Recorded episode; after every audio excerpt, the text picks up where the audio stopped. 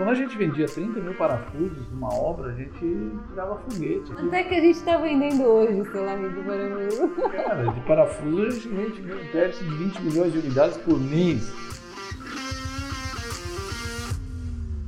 Olá, olá, bem-vindo ao episódio 1 do podcast da Universidade Hard, um espaço criado para valorizar, inspirar e colaborar com a aprendizagem dos mais diversos temas do mundo dos negócios e carreira.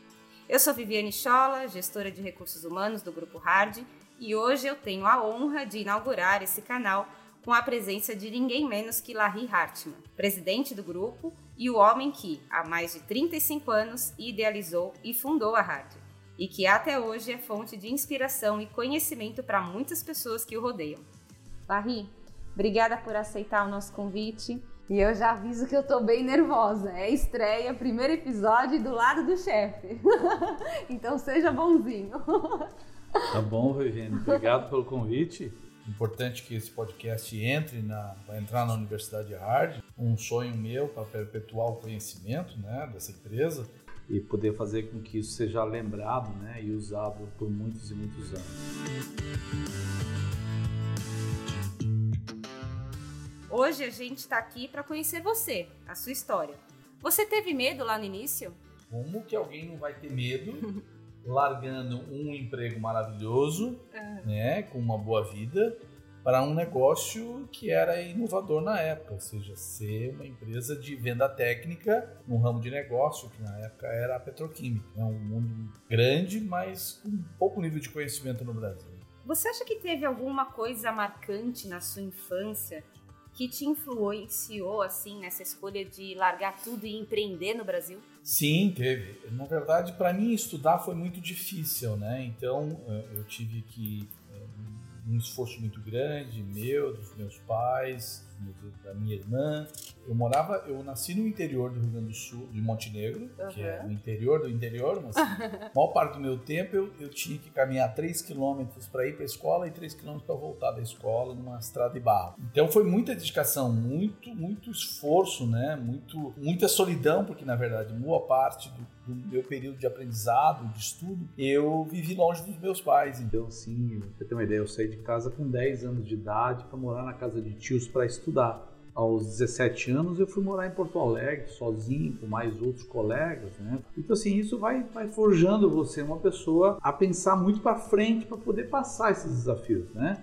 Queria uma vida melhor para mim, né? Queria uma, uma dar condição de poder no, no, no futuro então, ajudar meus pais no futuro com uma vida melhor, como eu consegui fazer tudo que me ajudaram, eu agora ajudo meus pais também em função de ter conseguido atingir as coisas que eu planejei quando te perguntavam, ah, o que, que você quer ser quando crescer? Ah, eu, se, eu sempre sabia, né? Eu sempre gostei muito de carro, né? Então sempre, até os meus 14, 15 anos, eu já praticamente dirigia caminhão na época. Uhum. Então eu era um apaixonado pela mecânica. Então, por isso eu acabei decidindo engenharia mecânica.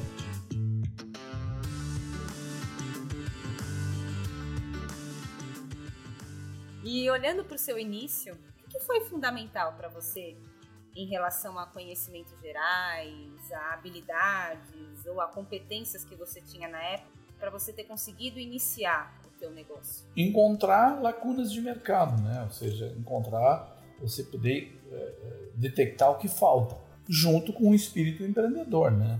Muitas vezes você encontra o que falta, mas você não tem coragem. Eu diria assim, eu acho que a primeira coisa que precisa é coragem. Dois anos depois que eu fundei a Hard, estava perdendo o apartamento que eu tinha, tinha perdido o carro que eu tinha, eu não tinha dinheiro, eu devia dinheiro no cartão de crédito. Então, acho que o, ingrediente maior de uma pessoa né, é coragem, não ter medo. E durante o tempo de faculdade, né? Ah, aos 17 anos, eu fiz o meu primeiro vestibular né, na Universidade Federal. Eu trabalhava com meu pai na CIASA né, para pagar meu, meu pré-vestibular, meu cursinho. No primeiro ano eu não passei né, na Universidade Federal, só tinha feito inscrição lá. No outro ano voltei a fazer o pré-vestibular, o cursinho pré-vestibular, trabalhando na SEASA e tal, de madrugada, estudava à tarde no cursinho. Aí no segundo ano a minha mãe disse assim, tenta também na PUC, porque a PUC é um pouco mais, é uma universidade também difícil de entrar, mas é paga. E se você entrar, a gente depois dá um jeito. Então, no primeiro ano eu tinha passado na matemática, comecei a exercer matemática, mas continuava fazendo pré-vestibular para passar para engenharia. Aí no segundo vestibular, segundo ano, eu passei, não passei na URGS, mas passei na PUC, em engenharia. O básico da engenharia da, na PUC, né, no Rio Grande do Sul, era, era muito puxado. Né? Nós tínhamos algumas cadeiras que não tinha quem não rodasse nelas, né? que eram os cálculos. Uhum. Cálculos e álgebras e geometrias. E física. Os cinco semestres eu não rodei nenhum, eu estudava muito, né? eu era muito dedicado, eu trabalhava com meu pai e ainda fazia curso de inglês. Por que, que eu fui fazer o curso de Oi? inglês? Peraí, três coisas? Eu fazia as, Ah. três, fazia as três coisas, morava com esses amigos, né? Aham. fazia minha comida e fazia, então fazia inglês, trabalhava e fazia faculdade. era um bom partido, hein, seu Larry? Desde aquela época. É. Meu Deus. E por que, que eu acabei fazendo inglês? O primeiro vestibular eu não passei na URG, sabe por quê? Por causa do inglês. Meu inglês era muito ruim. Ah, Eu fiz um excelente pré-vestibular, mas meu inglês era horrível. aham. E para engenharia tinha uma pontuação muito alta no inglês. Vem aí o primeiro problema que bem estudados viraram solução. Fiz inglês durante praticamente três anos. Aí no final do quinto semestre eu disse para o meu pai, bom, agora eu vou entrar para o curso, para a parte profissionalizante da engenharia, eu vou buscar um estágio.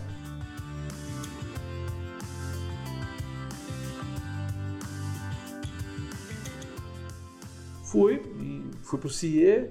Duas semanas depois me chamaram que tinha uma, uma vaga na Copesul, né? hoje é Braskem, que é a, A maior Copesul, planta né? petroquímica hum, da América do Sul. Uhum. E tinha um trabalho de estágio lá. Aí fui fazer as entrevistas.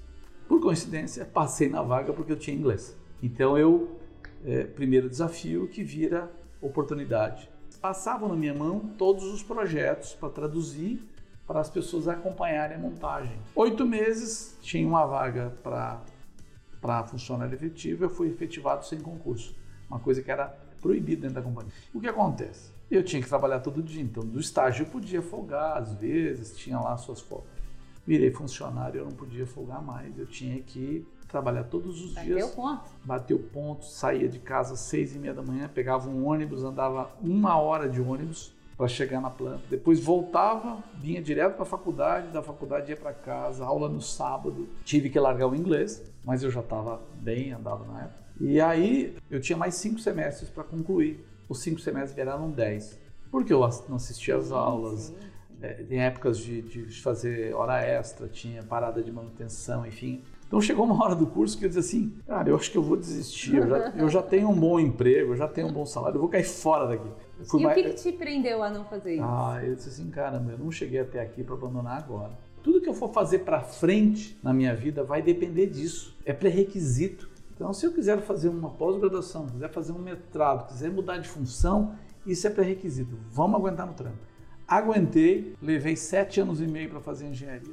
Em agosto de 1985 eu me, formo e aí vem a história, começa a história da Harvard. E eu disse assim, Mas não cara, tava tudo bem lá? Não tava bom aquele Mar- emprego? Maravilhoso, eu ganhava Ah. super bem, eu tinha apartamento. Você já tinha- era casado? Não, Não? não, era solteiro, eu tinha Ah, carro, então moto, ainda. apartamento, tirava 30 dias de férias. Ah, Eh, Eu não estava contente porque era uma empresa muito grande, existia muita politicagem dentro. E eu via também que existia uma lacuna entre os fornecedores e os clientes. Faltava quem conciliasse o interesse não só comercial, mas com o interesse técnico. Aí toda vez que a gente lá, na, quando trabalhava lá na empresa, precisava chamar um, alguém, um fornecedor, vinha um vendedor e tinha que vir chamar um técnico, porque o vendedor não sabia da técnica. Eu disse, aqui tem uma lacuna de mercado. Por que, que a gente não... A gente pode ser uma empresa de representação, né, de, de assessoria técnica e comercial.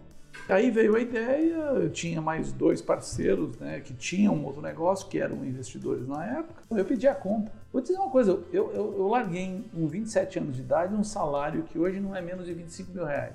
Meu pai me dizia assim, cara, tu vai largar um emprego desses, eu vou te excomungar da família, tu é maluco. Cara, eu, eu não largaria isso nunca na minha vida. Assim, eu não estudei desde os 10 anos aos 27, pegando ônibus, morando na casa dos outros, me ferrando dia e noite, passando o final de semana estudando para viver num ambiente que não me deixava feliz. E eu queria ser feliz no que eu.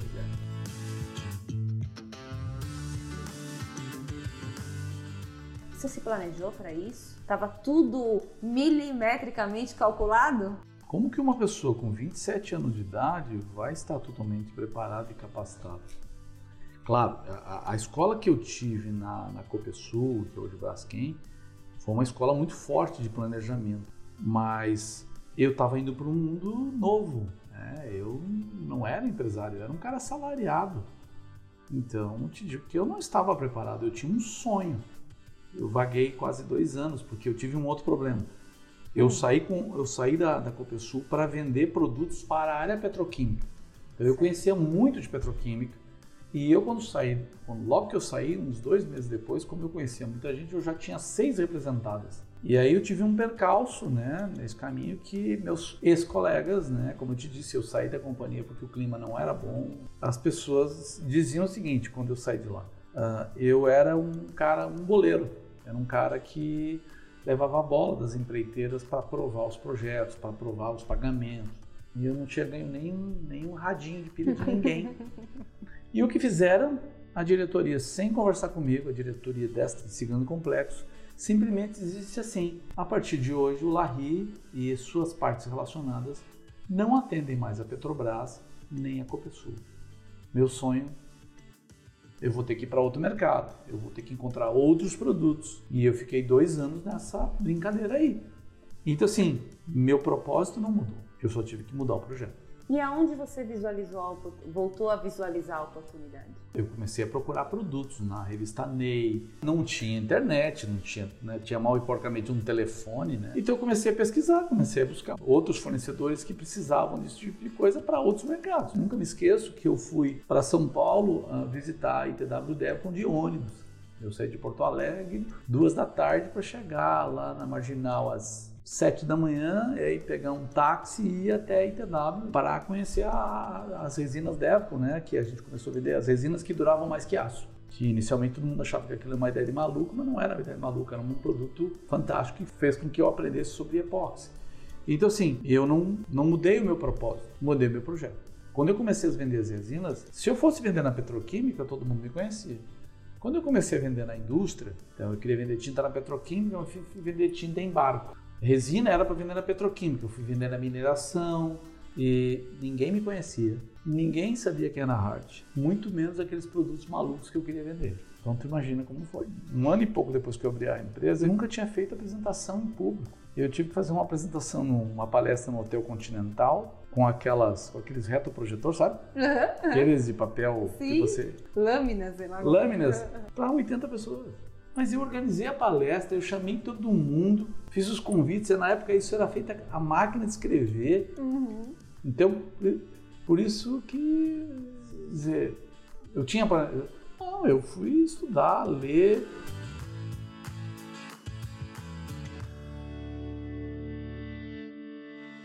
As suas fontes de informação, assim, de vida, de conhecimento, para você se oxigenar em relação a isso, são quais? Para produtos eram as revistas que existiam na época, né? Ney, tinha umas revistas da Pini também, enfim. E as revistas, e as revistas como exame, né? Eu, eu me ancorei muito em revistas de aculturamento geral, uhum. é, livros, né? Eu, eu, eu, li muitos livros de autobiografia né? e de autoajuda. Li muitos livros de PNL, de programação neurolinguística, né? Para fazer o encantamento. Porque a minha forma de fazer as relações não era a forma tradicional do vendedor bonzinho que bate nas costas, Sim. então chama para tomar cerveja e comer churrasco. Tem que fazer com que esse cara goste de conversar comigo, porque toda vez que eu vou conversar com ele, eu estou levando algo novo. Então eu estudava muito sobre. É, como eu li, eu li em inglês, eu, eu pesquisava nos livros, eu, eu, eu fazia curso, eu, eu, eu, fiz muitos cursos na DVB, então curso de vendedor, de comprador, de televendedor de, enfim, tudo que tu possa imaginar, eu fiz cursos. Uma outra coisa que faz muita diferença, ensaiar, né? Sentar na frente do espelho e falar, ensaiar. O que eu estou dizendo faz sentido? Como é que eu estou falando? Curso de oratória. Essa questão da autobiografia que o senhor falou, eu acredito muito nisso também, né? Em você entender uma história, entender como ela foi e colher né, informações ou insights que vão fazer você poder quer ver, fazer quer a tua, quer ver um né? exemplo? Quando eu comecei a formar a área, uma das pessoas que eu me espelhava, né, que não está mais entre nós, é o, é o dono da Ferramentas Gerais. Então eu tinha lá um cara que era um cara de sucesso, né? Ferramentas Gerais hoje é da Austin, né, da OBD. Então assim, como é que ele faz? Pô, se ele faz e ele tem um sucesso, vamos fazer. Então eu sempre tentei buscar me espelhar em pe- pessoas melhores que eu. Sempre puxando a régua para cima. Aquele cara é melhor, então vamos buscar. Aquele outro é melhor, mesma coisa, produtos. Aquele cara, aquele produto é melhor, vamos seguir ele. É, usando, buscando as referências de mercado. Faz todo sentido, né, Solarri, a gente buscar fontes de informação, né, se reciclar, é, é o que torna a gente um diferencial para a gente mesmo, mas para o mercado também, para o cliente. Onde que eu tenho investido mais tempo? né? No passado eu investi muito tempo no conhecimento técnico, nos produtos, nos mercados. Hoje eu tenho investido mais tempo ah, na parte de estratégia, na parte de pessoas, né? gestão das pessoas, como ah, trazer as pessoas para se unir ao propósito e elas me ajudarem a seguir isso, né? É, eu, eu já estou com mais de 60 anos, é como que é, eu consigo trazer mais pessoas para continuar o legado, né? continuar o propósito né? que, que a gente tem conseguido sustentar esses 35 anos de existência. Né? Então, hoje, minha preocupação maior é esta, né? ou seja, o futuro, a sucessão, né? a minha sucessão, é, que projetos para o futuro, porque é, você crescer 100% quando você é de um tamanho é muito diferente quando você crescer 20, 30% de forma sustentável, como nós procuramos crescer, quando a empresa já tem 35 anos, quando ela já é madura, quando ela né, quando já é um, um ser formado e que precisa ter suas regras, seus procedimentos, o compliance, a governança, né? para que o legado continue sem a presença do fundador. É, aonde entra o, o, o teu autoconhecimento nisso? É importante? A gente nunca se conhece totalmente, né? À medida que você abre o teu coração para ouvir, né? E eu tenho procurado fazer muito isso, né? Porque eu vivi um período, né? E por isso que às vezes as pessoas não entendem isso. Né? Eu vivi um período que eu não podia, não tinha muito, não tinha muito tanto planejamento, tinha macro planejamento, tinha coisas que só eu sabia. Então, hoje eu tenho tentado, eu tenho trabalhado para ouvir mais, ouvir as pessoas que estão do meu lado, que, que querem meu bem, para que eu possa melhorar. Eu te pergunto da, da questão do autoconhecimento, Solarri, porque a partir do momento que você toma conhecimento de uma coisa, você tem a oportunidade de agir sobre ela. É quando você fica míope numa situação, dificilmente você vai conseguir resolver aquela situação, né? Sim. Você teve muitos momentos míopes na história da Hard? Os imprevistos, eu, é, para mim, são, são, são ótimos. São problemas que acontecem é, são sinais de que você está fazendo algo errado, né? É como eu contei do inglês lá que eu te falei, né? Meu imprevisto, eu fiz um cursinho de pré-vestibular, mas não fiz um curso de inglês. Fui míope. Não vi e não passei no vestibular. Por um outro lado, fiz um curso de porque se eu tivesse passado e não tivesse feito o curso de inglês, eu não estaria preparado para o estágio. Uhum. Que você pode mudar normalmente são assim. Então, se a, Atlas Bolt não tivesse mandado o revestimento dos parafusos com menor camada, será que a gente teria o EcoSeal no Brasil? Foram... Se a Powers não tivesse sido vendida para Stanley Black Decker e a gente ter sido abandonado por eles, a gente teria desenvolvido o Hard Bolt? O primeiro passo de tudo na vida é quando a gente enfrenta os problemas com alegria e diga assim: que bom que a gente vem. Nós tivemos N problemas com os selantes, criamos uma startup fabricando selantes. Hoje nós temos uma própria empresa que fabrica. Né? Então, assim, você, depende de como você enxerga. E é assim a vida. A, questão da inovação na hard e da adaptabilidade, ela é, no fundo, características suas. Sim. Ah. Você acredita que essas são as principais características por isso, suas? Por, por, isso que eu te disse que o meu maior, maior legado agora é a sucessão, né? Ou seja, como que você faz a companhia e por isso a universidade, né? Como que a companhia continua sabendo enfrentar seus problemas, o seu futuro, definindo o seu futuro. Para onde nós vamos em, onde nós vamos estar em 2025? Teve alguns momentos em que fazia sentido abdicar da companhia da família ou né, do lazer. Por muitos anos isso era condição sine qua non de sobrevida. No início da empresa, até os primeiros 20 anos, né, era uma necessidade, você não tinha escolha. Né? Mas nunca deixei de ser um pai presente, né, uma pessoa presente na família. Quando eu, eu assumi como administrador da Hard em 96, a Hard valia menos 400 mil não sei o que. Não sei qual era a moeda da época. E como hoje ainda eu, eu perguntei para contadores assim, vale a pena continuar essa empresa? Como negócio, não. Durante muito tempo foi a necessidade. As coisas foram evoluindo, foram melhorando, né? Fica alguma coisa como, como ensinamento do que eu estou ouvindo do senhor, eu acho que é a gente tem que aceitar. Aceitar que vai ter sim momentos em que a gente vai estar tá mais voltado para um lado, mais para o outro. Ter ao lado pessoas que entendam a gente nesse sentido, eu acho isso que isso que é, é importante. importante, né? Eu sempre digo que você é espelho das cinco ou seis pessoas que você mais convive. Por isso que eu tenho procurado no, no meu dia a dia me cercar, né, ou procurar pessoas, né, que me façam subir o padrão, subir o nível, né? Por isso recentemente trouxe alguns conselheiros, né? Porque a posição do sócio e do CEO na mesma função é muito solitária. Então, assim, muito importante é saber é, definir quem é as pessoas que você vai se espelhar, pessoas que vão colaborar com você de forma despretensiosa. A coisa mais importante para mim hoje é, é o legado, é a sucessão, né? As pessoas que querem o propósito e, e ter, o, ter o espelho, ter a, os raios, bons raios das pessoas que, que botam energia boa e que te dão conselhos bons.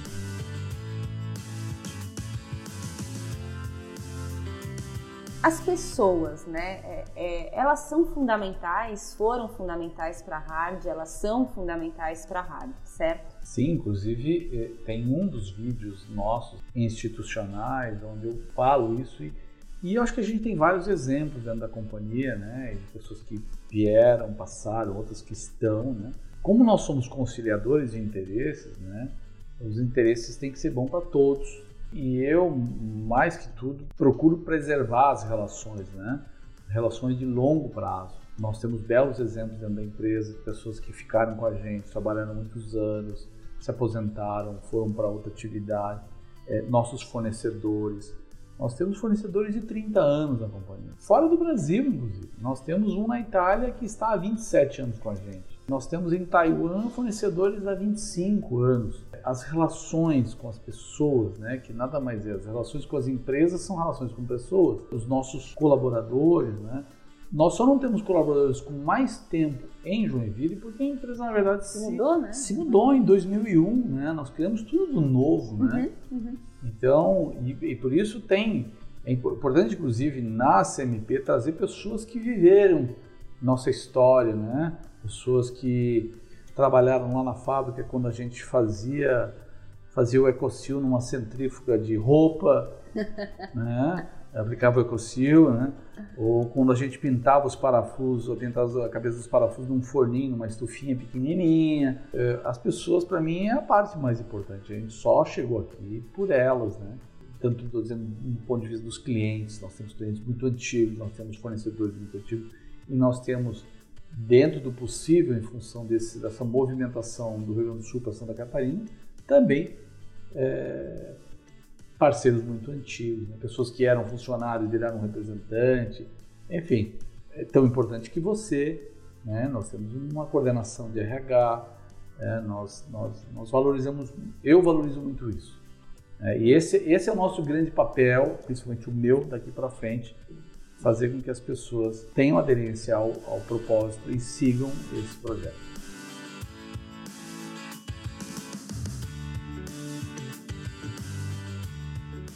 Rádio do futuro, seu Larry, na tua cabeça? Assim, você olhando para frente do jeito que o senhor é visionário e passando cinco minutos com você, a gente já percebe isso. Quem é a rádio do futuro? Gente? Viviane, é uma coisa muito assim, faça bem feito que o resultado vem, né? Quando eu comecei a vender parafusos autoblocantes, que é inclusive o tema da CNP. Eu nunca imaginava estar sentado aqui nessa cadeira falando de uma universidade corporativa. Importante que o propósito e o legado né, continue mesmo você não estando aqui. O que eu mais desejo para a companhia é isso, ou seja, eu não estando aqui, ela continuando seu propósito, com um planejamento de longo prazo. Então, assim, o que eu enxergo para a Hart não é questão de tamanho, é uma questão de legado, ela continuar melhorando a vida das pessoas, melhorando processos construtivos.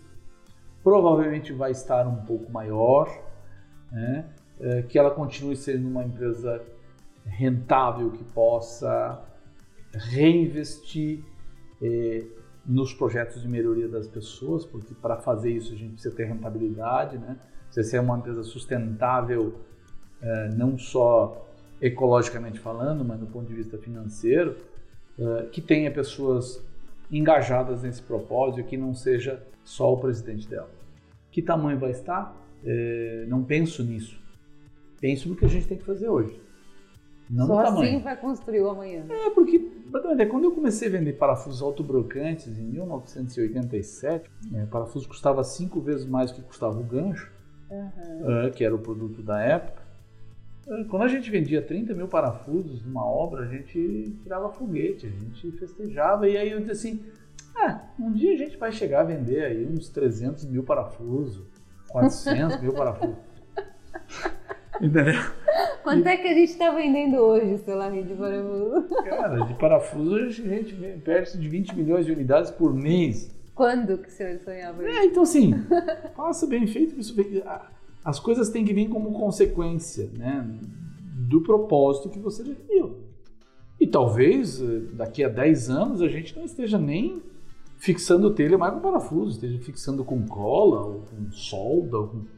Espero que a gente sempre esteja à frente dos nichos. Então, esse, esse é meu sonho, que a empresa sempre seja uma empresa que esteja à frente dos nichos que ela decidiu tocar. E a, e a rádio é uma empresa que vive de nichos de mercado. Ela construiu aí que era a única forma de você sobreviver.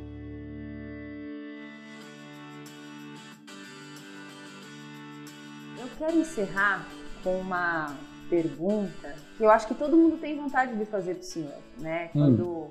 é, olha para é, o teu passado, olha para a tua trajetória, qual é o conselho, seu Larry, qual é o maior conselho que você pode dar para uma pessoa é, a quem você tem apreço, né, a quem você é, entende que merece e que é, val valeria pagar um milhão de dólares por esse, por esse conselho, você vai Bem simples. Bem simples assim? Bem simples. Tenho que preparar a carteira? Pode preparar. Diga para mim. Saia da zona de conforto, se desafie. Tenha coragem. O que me fez chegar aqui foi isso. Eu tive que me desafiar por uma necessidade. E o problema é que as pessoas hoje, pela pirâmide de Maslow, uhum. elas normalmente, não é? Eu estou dizendo, é, não dá para dizer que é todo mundo assim, porque nós temos uma situação de pobreza muito grande né, no país que nós vivemos. Mas, mas para qualquer pessoa que eu, as pessoas que eu gosto, eu dou normalmente esse conselho se desafie, veja o que você pode fazer. Você pode fazer muito mais né, do que você faz. Feliz. Então, assim, pare de reclamar, se desafie. Pare de reclamar dos outros. Não adianta você reclamar de coisas que você não muda. Não está sob o seu controle. Não está sob o seu controle. O que faz as pessoas normalmente se desafiarem? Sair da zona de conforto. Quando elas saem da zona de conforto, perdi o emprego Agora eu vou estudar, agora eu vou fazer inglês, agora eu vou fazer academia, agora eu vou me vestir melhor. Ou quando leva um pontapé no traseiro da namorada ou do namorado. Não, agora eu vou me arrumar, agora eu vou é, é, né, fazer limpeza nos meus dentes, agora eu vou pintar meu cabelo. As pessoas se desafiam quando tem um problema. As pessoas têm que se desafiar quando elas não têm. É sair da zona de conforto. Né? Eu nunca me esqueço, é, quando a gente começou a fazer palestra na rádio. Eu da palestra? A zona de conforto é uma droga, né? Faz as pessoas se acomodarem e não usarem aquilo que Deus deu para cada uma delas. O poder de, mudar, de fazer, fazer um mundo melhor, né? É, de ser mais feliz, de ser mais feliz consigo mesmo, assim, cara, eu posso, eu consigo. Sou capaz. Né? Sou capaz. Então, assim, se desafie. Saia da zona de conforto, né? É, porque eu, eu poderia ter entrado na zona de conforto há 25 anos atrás. Até hoje não entrei na zona de conforto. e não fica, né, na zona de então, conforto. assim... Tá ligado no 220. Pode, mas, mas isso uh, vai fazer você uma pessoa mais feliz, né? E o cara trabalha na fábrica, trabalha nas vendas, trabalha em qualquer lugar. Se desafie, tente fazer melhor, tente trazer coisas diferentes. Eu vendia laranja e bergamota e aipim no Ceasa. Eu sempre tentei me desafiar, é, botando um produto novo, tentando trazer uma coisa diferente, ou levando um pouco mais de mercadoria para ver se vendia mais. Então, assim, o grande segredo para mim é se desafiar. E eu tenho N exemplos dentro da organização que quando a gente desafia as pessoas, elas, elas, elas passam a viver mais felizes, elas, elas começam a se enxergar, a se conhecer, aí volta para aquela história do autoconhecimento. Eu começo a me conhecer, eu sei que eu posso fazer mais. E esse é meu legado, eu tento ajudar, né? Eh, todas as pessoas que me dão abertura, eu tento ajudar nesse sentido. Você consegue, você pode. Bom, gente, a gente vai ficando por aqui com esse primeiro episódio. É...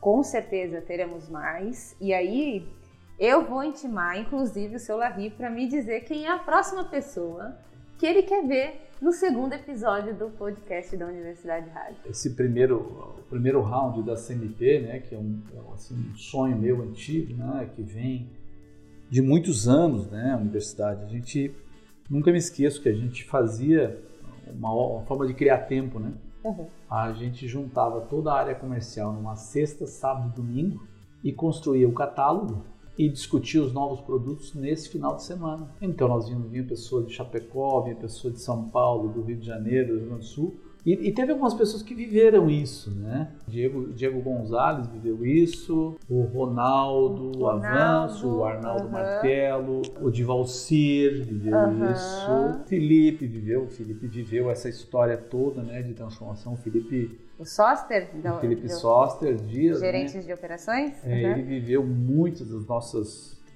das nossas andadas, né? Então, eu acho que é importante resgatar, né? As dificuldades que a gente tinha, as histórias, o que aconteceu, né?